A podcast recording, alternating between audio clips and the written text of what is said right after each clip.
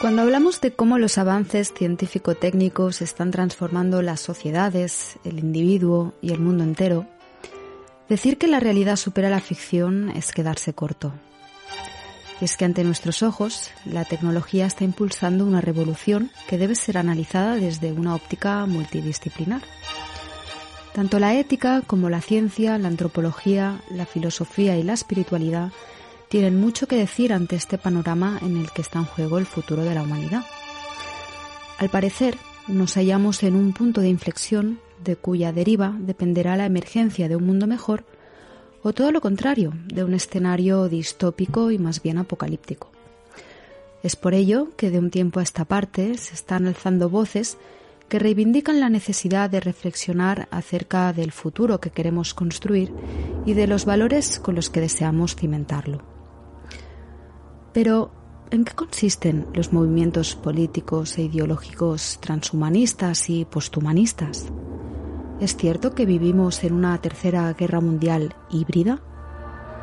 ¿Cuáles serán los cambios más radicales que provocarán las nuevas tecnologías o cómo podemos cultivar unos valores humanistas en un mundo hipertecnológico?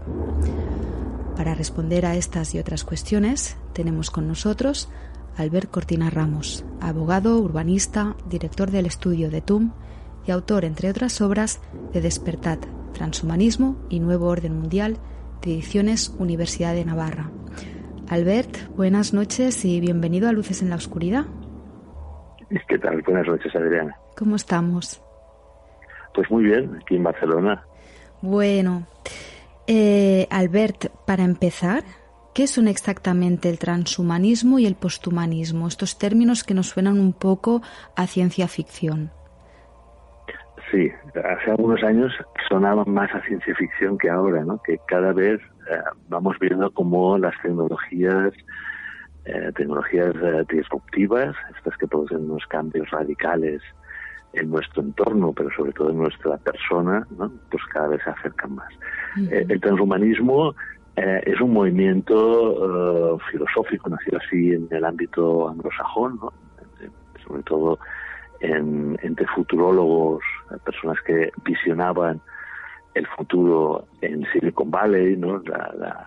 tú sabes, el epicentro de, las nuevas tecnologías, de las grandes eh, corporaciones tecnológicas, de los gurús de, de, estas materias, ¿no?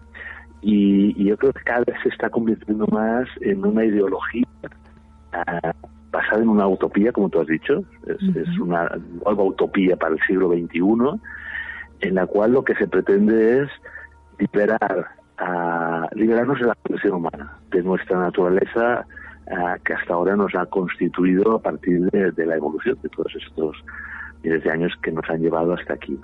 ¿En qué sentido liberar al ser humano de la condición natural?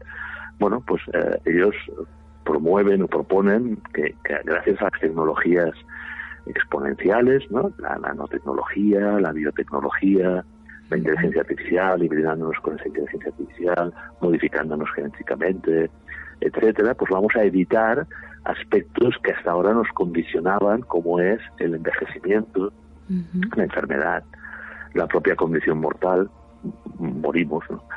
Y, por tanto esta ideología lo que nos viene a decir es, no, no, es que eh, está avanzando tanto estas eh, nuevas tecnologías que vamos a, transitar, que hay un poco el tema del término transhumanismo, entre lo que hasta ahora hemos sido, humanos, humanos con todas estas características, ¿no?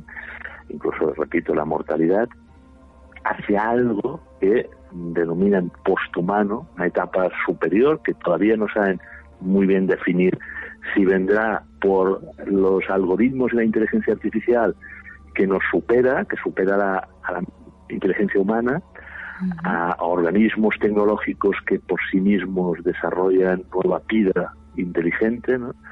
o porque el propio ser humano, ah, eh, modificándose genéticamente, cambia, aumentando sus capacidades mentales, aumentando sus eh, potencialidades físicas cambia hacia otro estadio de la, de la evolución posthumana. ¿no?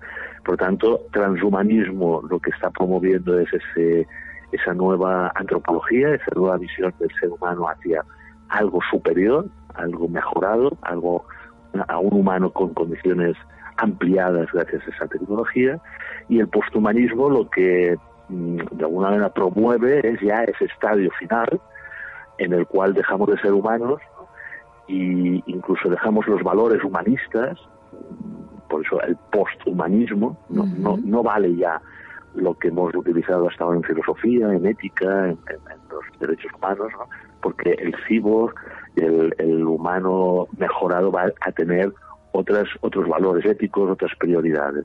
Y de ahí un poco pues la, filosofía posthumanista. De hecho, existen una serie de tecnologías que, que algunas de ellas las has mencionado, que están convergiendo y que se conocen con el acrónico de NBIC, que son la nanotecnología, la biotecnología, la informática, que incluye el Big Data y el Internet de las Cosas, y el cognitivismo, que tiene que ver con la, con la inteligencia artificial y la robótica. ¿no? A este respecto, el filósofo francés Luc Ferry apunta que en todos estos ámbitos se están dando una serie de innovaciones que son tan radicales y que se están dando a tal velocidad que probablemente generen más cambios en los próximos 40 años que en los que ha habido en los últimos 4.000.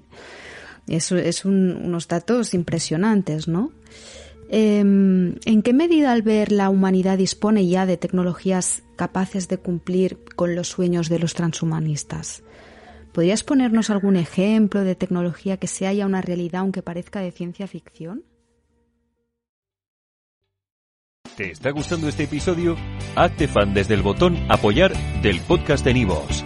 Elige tu aportación y podrás escuchar este y el resto de sus episodios extra. Además, ayudarás a su productor a seguir creando contenido con la misma pasión y dedicación.